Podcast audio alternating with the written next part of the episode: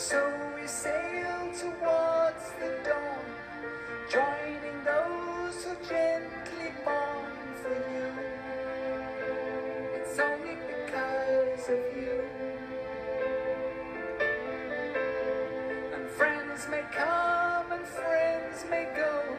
The only friend I need to know is you. It's only because of you.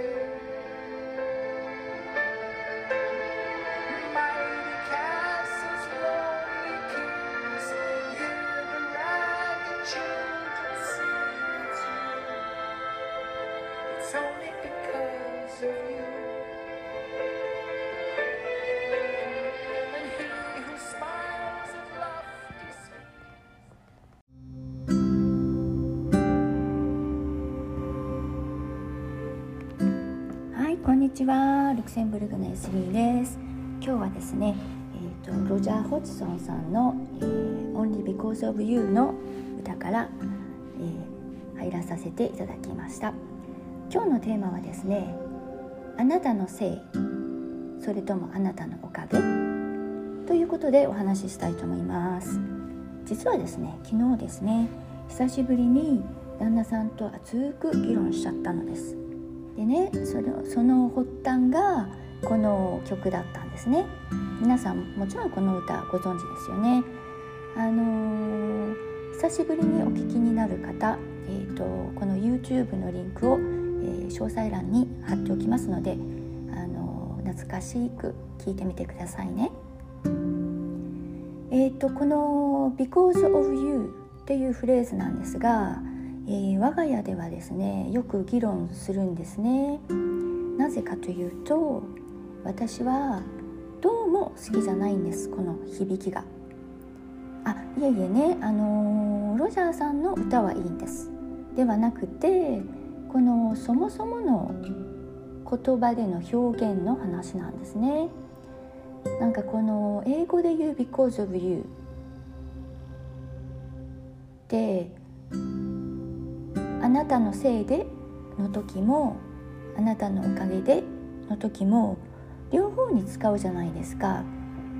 もちろんね文脈でわかるんですけれどもあえてこの部分使い分けないですよね。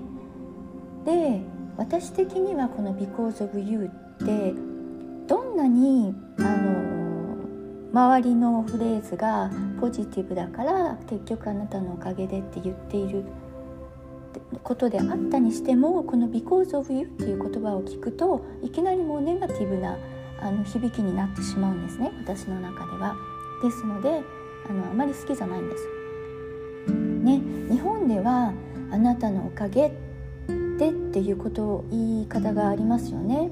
でそれって感謝の心を込めて言うと思うんです。またはその逆に「あなたのせいで」ということもあります。これは相手を咎めたりとかあの自分の言い訳をしたりとかあねまあいずれにしてもネガティブな意味にしか使わないですよね。でこれって文化的な背景があるんだと思うんですね。えーうちの旦那さんはいつもねこの「あなたのせいで」を使うんですよ。まああの多分ルクセンブルク語にはこの違いがないと思うんですね。あの英語と一緒に英語と一緒のようにあの一つの言葉で何て言うんだったかなあーちょちょっとわからないなちょっとピンすぐ出てこないんですけどまああまりそういう言い方はしないので私も覚えてないっていうのがあるんですが、まあ、とにかくねいつも「あなたのせいで」って言うんですよ。でも我が家の会話はフランス語なのででフランス語では分かれるんですね。あなたのせいでは「アコーズドゥ」「アコーズドゥとは」とか「アコーズドゥ誰々さん」とかでも「あなたのおかげで」っていう場合は「グラスア」になるんです。グラスアとはとかグラスア誰々さんなのであのー普通に話をしていてかなり頻繁に私の方で違うこれは構図じゃなくてグラスアーでしょっていうあの、まあ、言い合いではないですけどそういう会話がよくあります。うん、あなたはどう思われますか？まあそんなのどうでもいいと思われる方もいらっしゃるかと思うんですけどまあいずれにしても英語圏の方とか、まあ、ルクセンブルグの方とかだから多分ドイツの方もなのかな。あまり気にされないと思うんですね。そういう言葉がないっていうこと自体。でも私はそこのところをあえて区別して使っていきたいと思っているんです。特にねあなたのおかげでの状況の場合は感謝の気持ちを込めてグラスアをぜひとも使っていきたいと思っているんですね。こういう細かい部分に心を配慮していくことで人生も豊かになっていくと思うのです、うん、でもねこのロジャー先あ冒頭のロジャーさんの歌って実はもっと奥が深いみたいでどちらでもないんですね。よく聞いてみるとあのそのどちらでもなくって、まあ、そんな単純なことじゃない。でうんなんて表現するかな？あなたがいるから？みたいな感じです感じなんですね。そう。なんかそんなそもそも論みたいな、うん、あなたの存在そのものがあるから全ての活動活動力の源になっているんです、う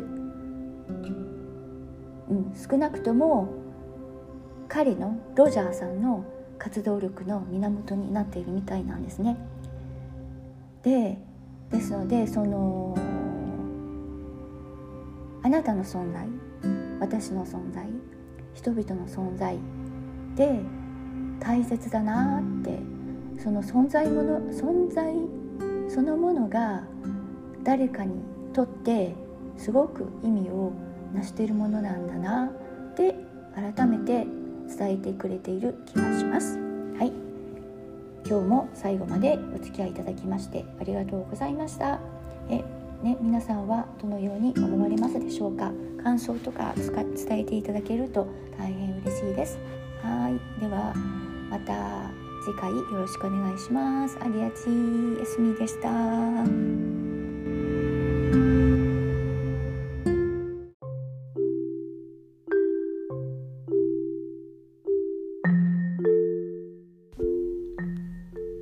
日も最後までお付き合いいただきましてありがとうございます。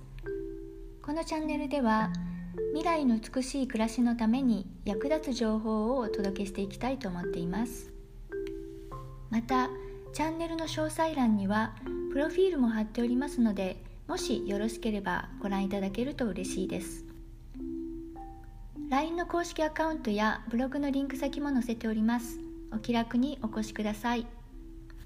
何かお悩みのこととか困っていることがありましたらいつでも LINE にご連絡ください。皆様のライフプランに少しでもお役に立てれば嬉しいです。それではまた次回お会いいたしましょう。